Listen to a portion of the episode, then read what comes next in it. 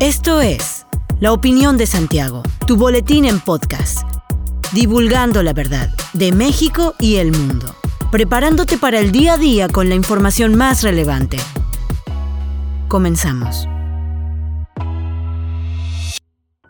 Buen día, bienvenido a La Opinión de Santiago, una dosis breve de información para arrancar el día con lo más relevante en México y en Querétaro. Emilio Lozoya Austin, exdirector de Pemex, detenido por miembros de la Guardia Nacional, ingresó a la prisión del reclusorio norte luego de que el juez federal le dictara la prisión preventiva oficiosa por riesgo de fuga. 17 meses después de haberlo protegido y privilegiado como su testigo colaborador, la Fiscalía General de la República, en un giro sorpresivo y radical, le retiró el criterio de oportunidad a Lozoya y le pidió al juez modificar la medida cautelar para que se quedara en la cárcel, entre otras razones por su provocación de haber cenado en un restaurante de lujo y no haber mostrado ningún interés interés en reparar el daño por 7.3 millones de dólares causado al erario federal. El pacto de impunidad que existió por casi año y medio entre la Fiscalía General y el principal involucrado en la corrupción de Odebrecht del sexenio peñista llegó a su fin contundentemente el día de ayer. Hasta ayer, Lozoya mantenía tres medidas cautelares, la entrega de su pasaporte y visa, el uso de un brazalete electrónico, así como la firma periódica, la cual hacía vía remota por la pandemia. Sin embargo, el asesor jurídico de Pemex, Víctor Tinoco, calificó de irreparable el daño causado, al tiempo que aseguró que Lozoya no ha mostrado intención de reparar el gravísimo daño que ocasionó al Estado.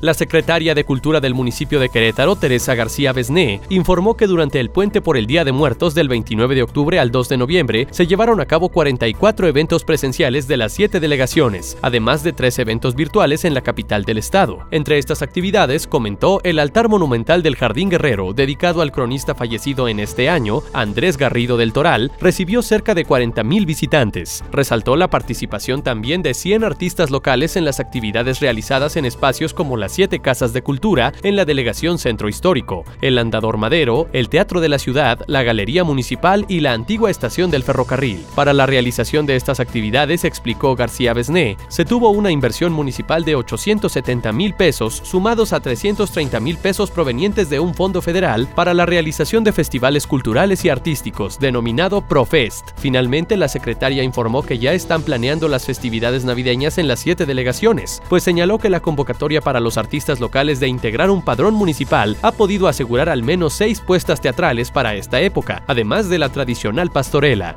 La Universidad de Washington, una de las más grandes de Estados Unidos a nivel público, estima que en el peor de los escenarios, para el próximo primero de febrero se tendrá en Querétaro un total de 10.938 muertos por el virus a causa de la cuarta ola epidemiológica por COVID-19 que está por iniciar. Cabe referir que, de acuerdo con los datos proporcionados por la Secretaría de Salud de Querétaro, hasta el lunes primero de noviembre se tenían reportados 5.940 fallecimientos por este virus, lo que indica que hay probabilidad de que en los próximos tres meses se incremente casi al doble el número de decesos, según las estimaciones matemáticas de la universidad. En la plataforma denominada Métricas y Evaluación de la Salud de dicha institución educativa, se explica que la curva ascendente de contagios y muertes se dará desde el 26 de noviembre, proceso al que ya se le denomina como la cuarta ola de la epidemia y se prevé alcance su máximo pico para el primero de febrero de 2022 dio inicio la campaña de vacunación contra la influenza estacional con la meta inicial de cubrir a los grupos vulnerables, personal de salud menores de entre 6 y 59 meses de edad, adultos mayores de 60 años, embarazadas, personas con enfermedades crónico-degenerativas. La meta es aplicar 547.405 dosis a través de los tres organismos de salud, IMSS, ISTE y la Secretaría de Salud del Estado de Querétaro. Para cumplir con la cobertura, además de tener el biológico en los centros de salud, los queretanos pueden acudir a alguno de los 10 módulos que se habilitarán en diferentes puntos puntos de la capital. Estos son Tienda del Sol, Plaza de Armas, Mercado Escobedo, Mercado de la Cruz, Mercado de Lomas, Mercado de la Colonia Presidentes, sucursales de Bodega Horrera de Pie de la Cuesta, Satélite y Peñaflor, así como Plaza Patio.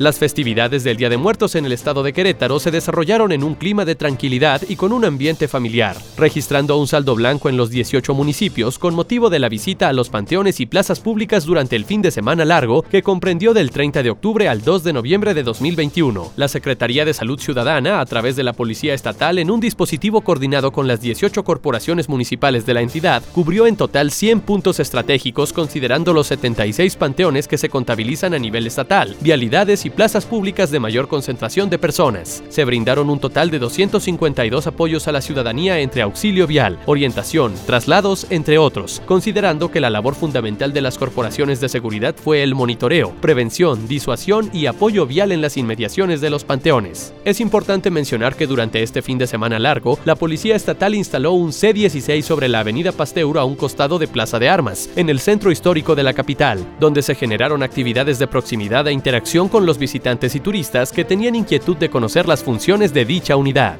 Hasta aquí la información de hoy. Regresa mañana para otra pequeña dosis con las noticias más importantes de Querétaro. Mantente bien informado con la opinión de Santiago. Encuéntranos en Facebook, Instagram y TikTok como arroba la opinión de Santiago. Hasta la próxima.